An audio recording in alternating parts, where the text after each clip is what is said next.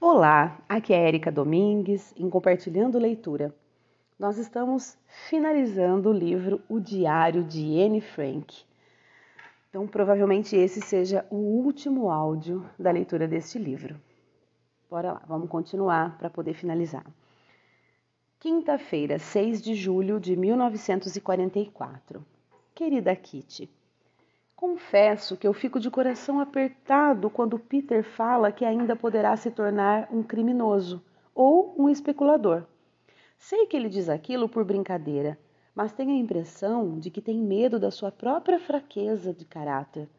Tanto a Margot como Peter me repetem constantemente: ah, se eu fosse tão forte e corajosa como você, se tivesse tanta força de vontade, tanta persistência.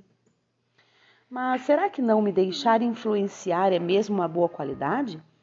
Estará certo seguir quase exclusivamente o caminho que me dita a minha consciência? Com toda franqueza, não compreendo que alguém diga sou fraco e continue fraco. Se a gente conhece os seus defeitos, por que não tenta então corrigir? Olha a resposta do Peter a essa pergunta. Porque assim é muito mais fácil? Esta resposta me decepcionou muito. Fácil. Quer dizer que prefere uma vida de preguiça e mentira? Oh, não, não, recuso-me a acreditar nisso. Não é possível que a moleza e o dinheiro sejam tão atraentes. Pensei muito tempo no que lhe responder, em como poderei levar o Peter a ter confiança em si próprio e principalmente a se corrigir mas não sei se vai dar certo. Considerava maravilhoso ter a confiança de alguém, mas só agora vejo como é difícil me identificar com os pensamentos do outro e dar um conselho justo, tanto mais que os conceitos de fácil e dinheiro são para mim novos e um tanto estranhos. O Peter começa a se apoiar em mim e acho que não devia ser assim.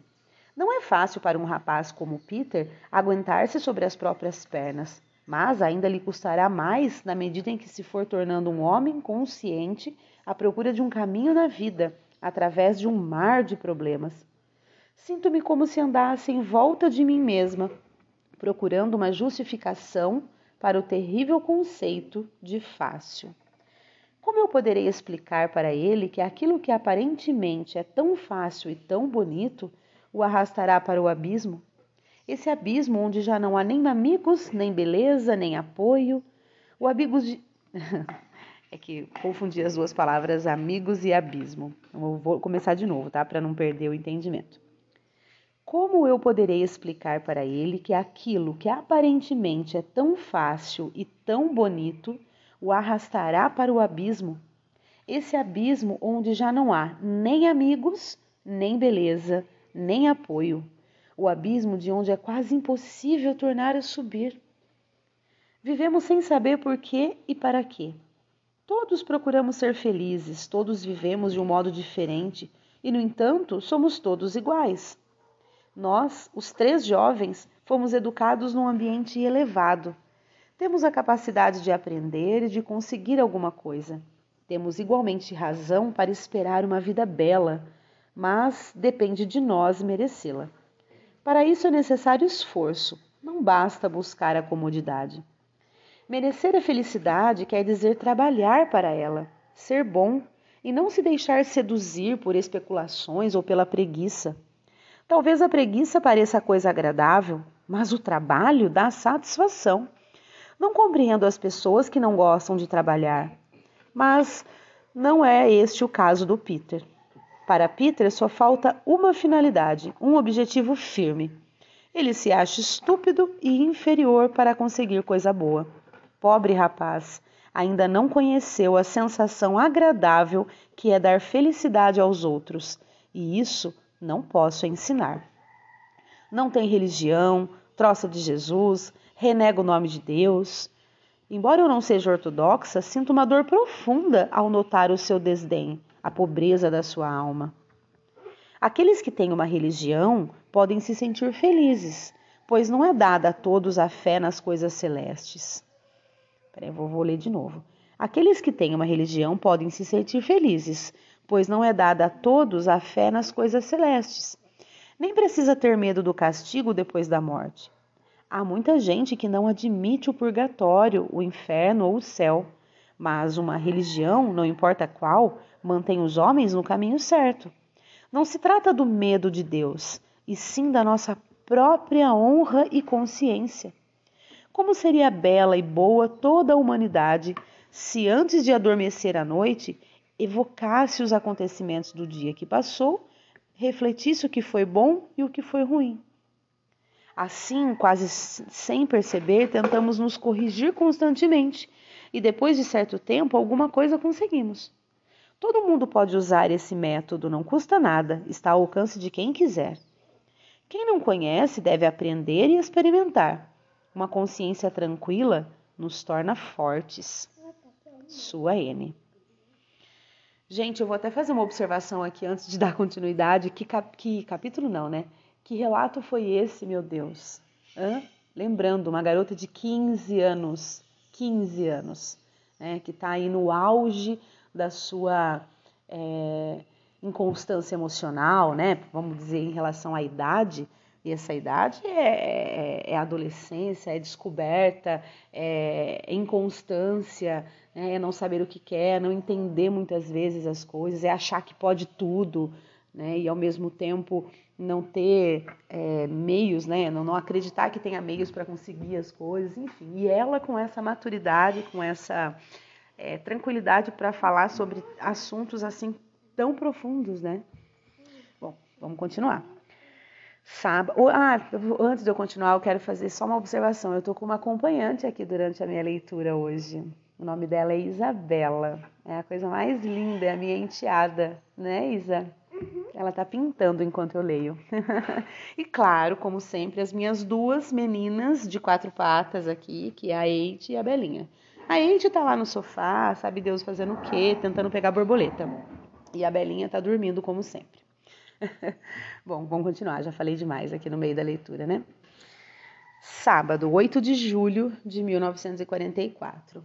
Querida Kitty, o senhor B, representante principal da empresa, esteve em Beverwick, onde conseguiu arranjar morangos. Chegaram aqui cheios de pó e de areia, mas são muitos. Caixotes para o escritório e para nós. Fizemos imediatamente oito potes de geleias e compotas. Amanhã a MIP também vai fazer compota para o escritório. Ao meio-dia e meia, quando já não há mais estranhos no prédio e com a porta da rua fechada, buscamos as caixas. O Peter, o papai e o Sr. Vandam desfilam na escada. A N traz a água quente. A N é ela, né? Amargou os baldes. Enfim, todos ajudaram. Com uma sensação estranha no estômago, entrei na cozinha do escritório. A Mip, a Eli, o Cofos, o Hank, o papai, o Peter, a turma dos escondidos e a do reabastecimento, tudo misturado em pleno dia.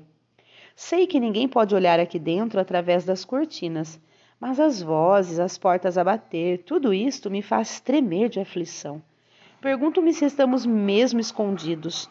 Penso que terei uma sensação semelhante quando puder um dia entrar de novo no mundo exterior. A panela estava cheia. Subi depressa. Na nossa cozinha estava o resto da família, tirando os talos dos morangos. Colocavam mais frutos na boca do que no balde. Daí a pouco era preciso mais um balde. O Peter desceu à cozinha do escritório e nesse momento a campainha toca duas vezes. O Peter deixa ficar o balde, sobe para fechar a porta giratória. Nós, cheios de impaciência, não podíamos abrir as torneiras, embora os morangos precisassem urgentemente de ser lavados. Mas a regra do esconderijo é esta: se estiver algum estranho no prédio, todas as torneiras devem estar fechadas por causa do perigo dos ruídos. E esta regra seguimos rigorosamente. Há uma hora, Henk veio nos informar que tinha sido o carteiro quem tocara a campainha. O Peter corre de novo escada abaixo. Trim! A campainha outra vez e o Peter volta a subir. Eu fico na escuta, primeiro encostada à porta camuflada, depois em cima da escada, sem fazer o menor ruído. O Peter vem também e, por fim, parecíamos dois ladrões dependurados no corrimão, escutando barulho lá embaixo. Não distinguíamos nenhuma voz que nos fosse estranha. Então o Peter desceu muito cautelosamente alguns degraus e chamou: Eli? Não veio resposta. Outra vez: Eli? O barulho na cozinha é mais alto do que a voz do Peter. Ele então desce e eu olho para baixo, muito nervosa. Sobe depressa. É, é, uma, é, um, é uma fala. Sobe depressa, anda, Peter. Está aqui o fiscal da contabilidade. Era a voz do Sr. Cofos. Suspirando, Peter volta. A porta giratória se fecha. A uma e meia veio finalmente o Kraler. Por amor de Deus, não vejo senão morangos. Me dão morangos de café da manhã?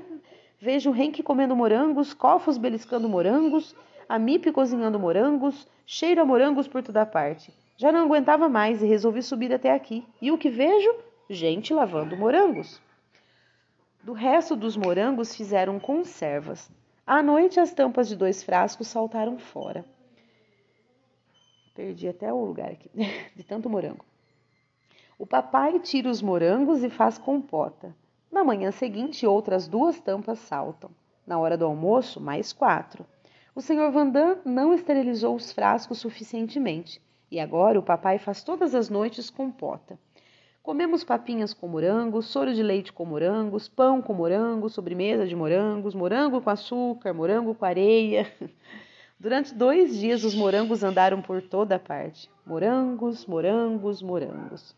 Depois não se, vimos, não, não se vimos mais. Os frascos de compota ficaram bem fechados à chave.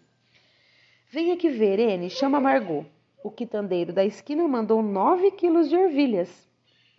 Acho simpático da parte dele, disse eu. Mesmo, muito simpático. Mas o trabalho que estudar, hum, que horror. No domingo de manhã, vocês todos têm de ajudar a descascar, anunciou a mamãe à mesa. E assim foi. Hoje de manhã, depois do café da manhã, apareceu em cima da mesa o grande panelão esmaltado cheio de ervilhas.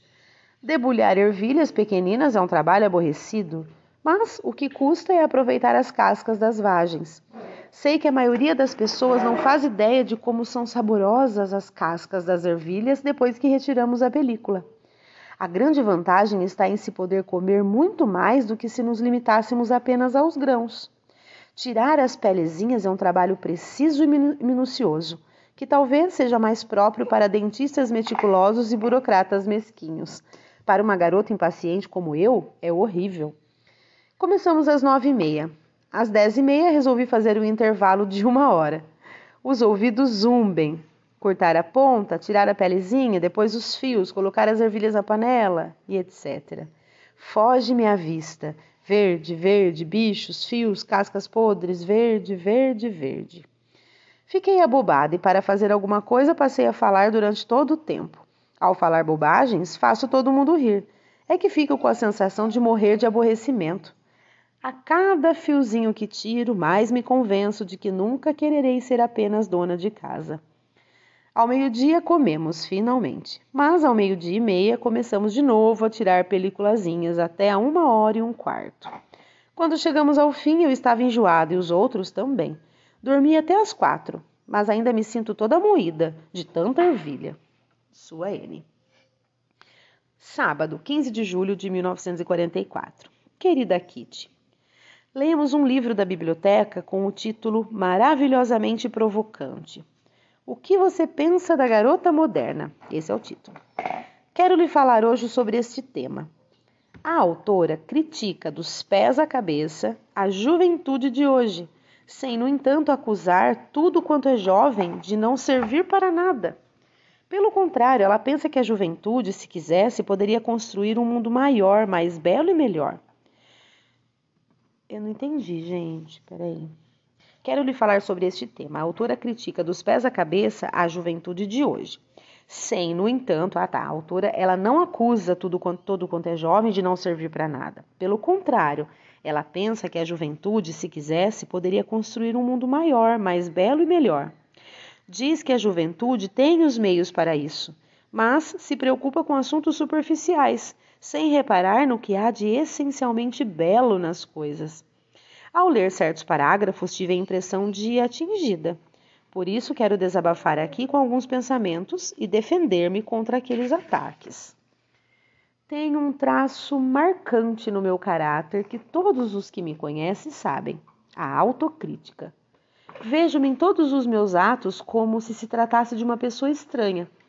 Enfrento esta N com absoluta imparcialidade, sem pretender desculpá-la, e observo o que ela faz de mal e de bem. Essa autocontemplação nunca me larga, e não posso pronunciar uma palavra sem pensar logo em seguida. Hum, devia ter dito isso de outra maneira. Ou foi bem dito. Condeno muitas vezes os meus atos e reconheço cada vez mais a verdade das palavras de meu pai, que é o seguinte: cada criança deve educar-se a si própria. Os outros só nos podem dar conselhos ou indicar-nos o caminho a seguir, mas a formação definitiva do caráter está nas mãos de cada indivíduo.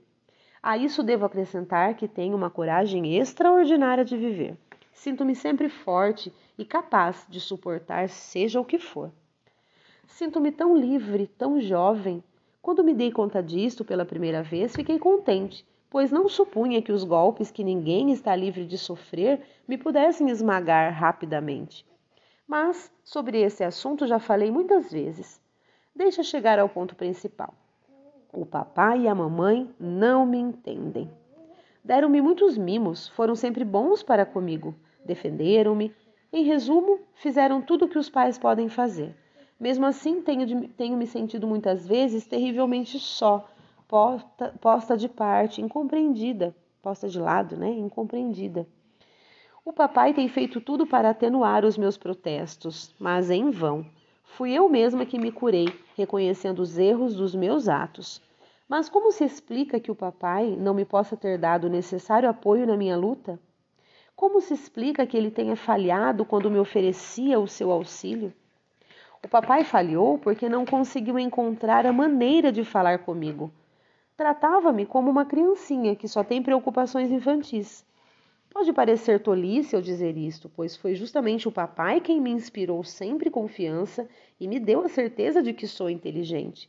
Mas há uma coisa em que se esqueceu de pensar é que a minha luta para me elevar era mais importante para mim do que tudo mais. Eu não queria ouvir sintomas típicos, outras garotas, isso passa e etc, etc. Não queria ser tratada como todas as raparigas, mas como um ser com personalidade própria, como a N. Foi isso que o Pin não soube compreender. No mais, não me é possível me abrir com alguém que não me fale também de si. Como sei muito pouco da vida do Pim, nunca poderá estabelecer-se entre nós uma intimidade completa. O Pim coloca-se sempre no ponto de vista do mais velho, que também passou por coisas semelhantes, mas que já não pode sentir e viver o que vive um jovem, embora tente fazê-lo. Gente, Pim é o pai dela, tá? É a maneira como ela chama o pai. Tudo isso me levou a nunca comunicar a ninguém a minha concepção da vida e as minhas teorias longamente meditadas a não ser de vez em quando para Margot. Tudo o que me preocupava escondia do papai. Não o deixei partilhar comigo os meus ideais e conscientemente me afastei dele.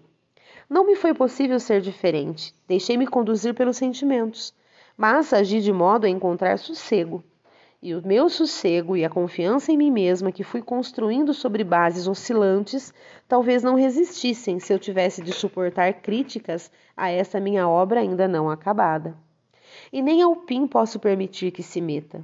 Por mais duro que isto possa soar, afastei-o de mim, não o deixando partilhar da minha vida interior, principalmente pela minha irritabilidade. Saúde. é um ponto que me preocupa constantemente. Por que é que o PIN me irrita tanto a ponto de não poder estudar com ele, de me parecerem artificiais os seus carinhos, de desejar só o meu sossego e que ele me deixe em paz até eu possuir mais segurança íntima?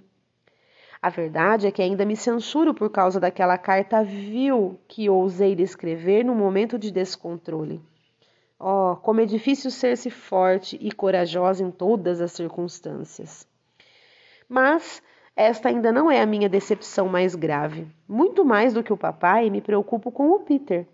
Sei bem que fui eu quem o conquistou e não o contrário. Construí dele uma visão idealizada. Vi nele um rapaz simpático, calado, sensível, precisando de muito amor e de amizade. Tive necessidade de abrir-me com um ser vivo, com um amigo que me mostrasse o caminho a seguir. Consegui que ele, pouco a pouco, fosse atraído por mim. Finalmente, depois de ter despertado nele sentimentos amigáveis, passamos a intimidades que me parecem agora inconcebíveis. Falamos sobre muitas coisas íntimas, mas sobre aquelas que me enchem o coração ainda não dissemos palavra. Antes de terminar aqui, gente, eu vou é, relatar uma foto que tem nessa página. É assim, Mip viveu até os 100 anos em Amsterdã, onde faleceu em 2010. Aí tem a foto da Mip, já uma senhora, com, os livro, com o livro da Anne Frank na mão. Continuando. Então, ela estava falando sobre o Peter, certo? Que eles falaram sobre muitas coisas íntimas, porém nada sobre o que enche o coração, né? Agora foi a Eite que espirrou, gente. Não me foi possível até agora fazer uma ideia exata do Peter. É ele um rapaz superficial ou não consegue vir francamente ao meu encontro por ser tímido? Mas eu cometi um erro grave. Eliminei logo de entrada todas as possibilidades de uma grande amizade entre nós, tentando aproximar-se dele com uma intimidade exagerada. Ele está ávido de amor e cada vez gosta mais de mim, sinto. O nosso convívio o satisfaz plenamente, mas em mim produz apenas o efeito de tentativas renovadas para recomeçar e tocar nos assuntos que tanto gostaria de abordar e de esclarecer. Atraí o Peter à força e ele nem se deu conta disso.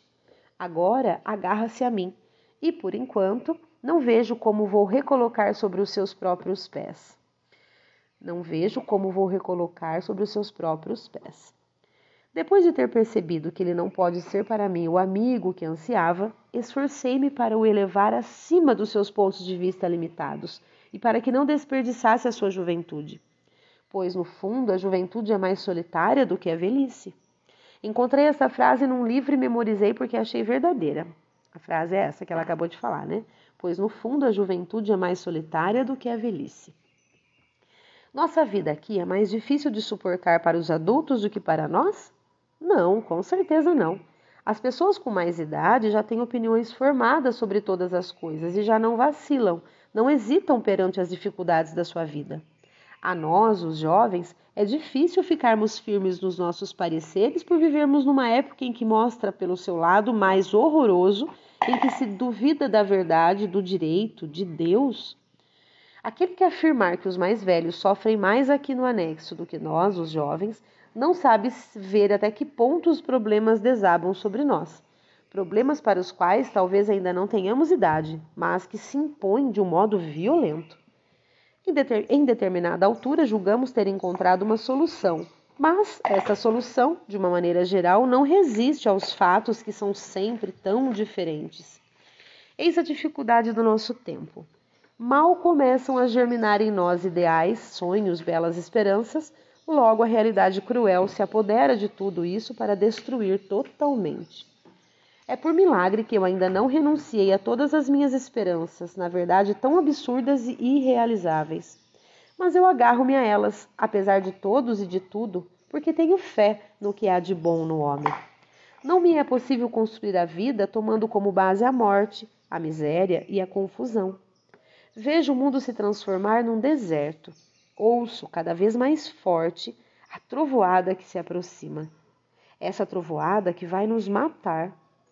Sinto o sofrimento de milhões de seres e, mesmo assim, quando ergo os olhos para o céu, penso que um dia tudo isso voltará a ser bom, que a crueldade chegará ao seu fim e que o mundo virá a conhecer de novo a ordem, a paz, a tranquilidade. Até lá tenho que manter firmes meus ideais, talvez ainda não os possa realizar nos tempos que virão. Sua N. Sexta-feira, 21 de julho de 1944. Querida Kitty, tenho muitas esperanças. Tudo vai bem.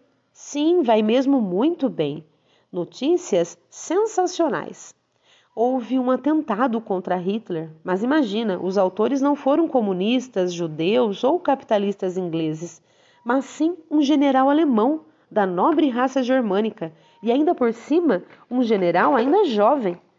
A providência divina salvou a vida do Führer. Führer é o Hitler, né? E ele escapou, infelizmente. Infelizmente, só com alguns arranhões e queimaduras.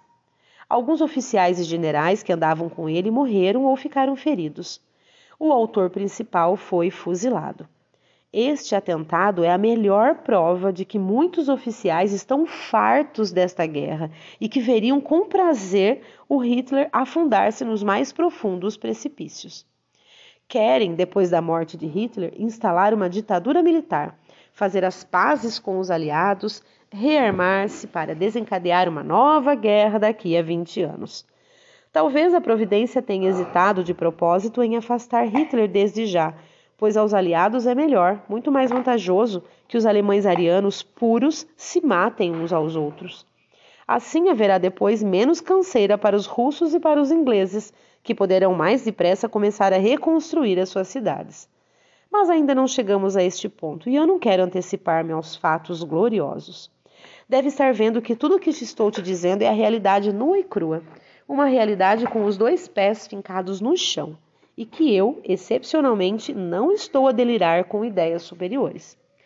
Hitler teve a amabilidade de comunicar ao seu povo dedicado que os militares de hoje em diante terão de obedecer à Gestapo e que qualquer soldado baixo e de que qualquer soldado, se souber que um superior esteve implicado neste atentado tão covarde, tão baixo, poderá meter-lhe sem cerimônias uma bala na cabeça. Vai ser bonito, Hans está com os pés doloridos de tanto marchar. O seu superior, o chefe, dá-lhe um safanão. O Hans pega na espingarda e grita: Você quis matar o nosso Führer? Toma a recompensa! Pum! O orgulhoso chefe que se atreveu a censurar o pequeno soldado foi despachado para a vida eterna. Ou será para a morte eterna? O resultado vai ser este: os senhores oficiais vão andar sempre com as calças sujas de tanto medo e não se atreverão mais a dizer seja o que for a um simples soldado. Compreendeu tudo? Pulo de um assunto para o outro. Estou contente demais para observar a lógica, contente por ter esperanças de que em outubro estarei de novo sentadas no bancos da escola. Olá, não disse há pouco que não devo me antecipar? Não fique brava. Não é por acaso que me chamam um feixe de contradições. Sua N. Terça-feira, 1 de agosto de 1944. Querida Kitty, um feixe de contradições. Foi esta a última frase da minha carta anterior e é a primeira da de hoje. Um feixe de contradições. Poderá explicar-me com exatidão o que isto quer dizer? O que é contradição? Como todas as palavras, têm dois sentidos: contradição exterior e contradição interior. O primeiro sentido é este: não nos conformarmos com a opinião dos outros, querer saber tudo melhor, querer ter a última palavra, enfim, qualidades desagradáveis que já conheces suficientemente. O segundo, segundo sentido, né? Qualidades que também tenho, que ninguém conhece e que são o meu segredo. Já lhe contei uma vez que não tenho só uma alma, mas sim duas. Uma me dá a minha alegria exuberante, as minhas zombarias a propósito de tudo, a minha vontade de viver e a minha tendência para deixar correr, isto é, para não me escandalizar com flertes, abraços ou uma piada inconveniente. Esta primeira alma está sempre à espreita e faz tudo para suplantar a outra, que é mais bela, mais pura, mais profunda. Essa alma boa da N ninguém a conhece, não é verdade? E é por isso que tão poucas pessoas gostam de mim. Saúde, Belinha. Linda. Sei que vê em mim um palhaço divertido para uma tarde. Depois ficam cheios de mim por um mês. No fim de das contas, sou como um filme romântico para gente sisuda, uma simples distração, um divertimento. Alguma coisa que se esquece depressa, não exatamente má, mas também nada de especial. Não me é agradável contar isto, mas, por outro lado, por que não havia de contar se é a pura verdade? Esse meu lado superficial tentará sempre afastar o outro, o mais profundo, e alcançará, por isso, a vitória. Não pode fazer ideia de quantas vezes tenho tentado repelir, espancar ou esconder esta N, que não passa da metade daquilo que se chama N, mas não serve de nada. E bem sei por quê. Tenho medo de que todos os que me conhecem, tal como costumo ser, possam descobrir o meu outro lado, o mais belo, o melhor. Tenho medo de que trocem de mim, me achem ridícula e sentimental e não me levem a sério. Estou habituada a não ser tomada a sério, mas é justamente a N mais fácil que suporta isso. A mais profunda não tem forças para tanto. Empurro às vezes a boa N para a luz da ribalta, mesmo que seja por um escasso quarto de hora. Mas, logo que ela tem de falar, contrai-se e fecha-se de novo na sua concha, passando a palavra a N número 1. Um. E antes que eu me dê conta, já a boa desapareceu. É por isso que a N, terna e simpática, nunca vem à superfície na presença das outras pessoas, mas é a sua voz que domina na solidão. Sei exatamente como gostaria de ser, sei como sou no íntimo, mas infelizmente só sou assim quando estou sozinha comigo. E isto é, talvez não seguramente, a razão por que chamo a minha natureza íntima uma natureza feliz, e por que os outros chamam feliz a minha natureza exterior. No meu interior, a N pura é que me indica o caminho. Exteriormente, não passo de um cabritinho que pula de alegria e de animação. Vejo e sinto as coisas de um modo e exteriorizo-as de outro e tenho por isso a fama de ser uma rapariga doida por rapazes, sempre a flertar, sempre impertinente, sempre lendo romances. A N alegre ri, dá respostas atrevidas, encolhe os ombros com indiferença, como se isso nada tivesse que ver com ela, mas ai de mim. A N calada reage ao contrário. Como sou sempre franca, confesso que tenho pena, que me esforço terrivelmente por me modificar mas que luto sempre contra forças superiores às minhas. Dentro de mim, uma voz sussurra. Vê o resultado? Mas opiniões a seu respeito, caras trocistas e consternadas, gente que acha antipática, e tudo isto porque não quer ouvir os conselhos do seu próprio lado bom. Ai, bem eu queria ouvir, mas não pode ser. Quando estou calada e séria, todos pensam que estou a representar uma nova comédia. Para me salvar, só me resta dizer uma piadinha. Pior ainda quando se trata da minha família, que imagina logo que estou doente e me impinge pastilhas contra as dores de cabeça e o nervosismo, que me toma o pulso a ver se tenho febre, que pergunta como funciona o aparelho digestivo, para em seguida censurar o meu mau gênio. Não suporto semelhante coisa. Quando me tratam dessa maneira, torno-me ainda mais impertinente, fico triste e, por fim, viro meu coração do avesso com o lado mal para fora, o bom para dentro, e continua a procurar um meio para vir a ser aquela que gostaria de ser, que era capaz de ser, se. Sim, se não houvesse mais ninguém no mundo. Sua N.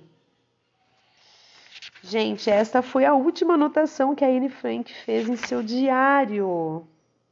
Acabou o livro, gente. É simples assim. Eu já sabia que isso ia acontecer. Não quero que vocês se frustrem como eu inicialmente me frustrei, mas assim, é até errado da minha parte dizer que eu me frustrei, porque por que, que eu gostaria de saber o que aconteceu no centro de, né, no, no campo de concentração? Né? A gente já imagina, na verdade a gente sabe através de outras histórias, de outras, né, de outras formas, de, enfim. Mas e outra, como que ela iria escrever, né, se ela estando lá no, no campo de concentração, com, com, toda certeza ela não conseguiria. Né? Então é isso. Agora é o seguinte, ó, tem aqui uma foto do diário dela, o diário em exibição na exposição Anne Frank, uma história para hoje. Ó, o diário de Anne Frank foi encontrado em meio ao caos deixado pela Gestapo no anexo secreto, depois que seus ocupantes foram levados Dizem que Mip e Eli juntaram as páginas e guardaram pensando em entregar a Anne.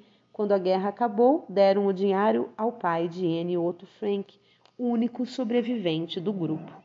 Otto, que viveu até 1980, foi o principal divulgador do diário de Anne Frank, desde a sua primeira publicação, em 1947. Gente, ó, vamos lá. A última publicação dela, eu vou, agora eu vou retomar aquela cronologia que eu li no início do livro, só para a gente entender. Então, a última anotação dela foi no dia 1 de agosto de 1944.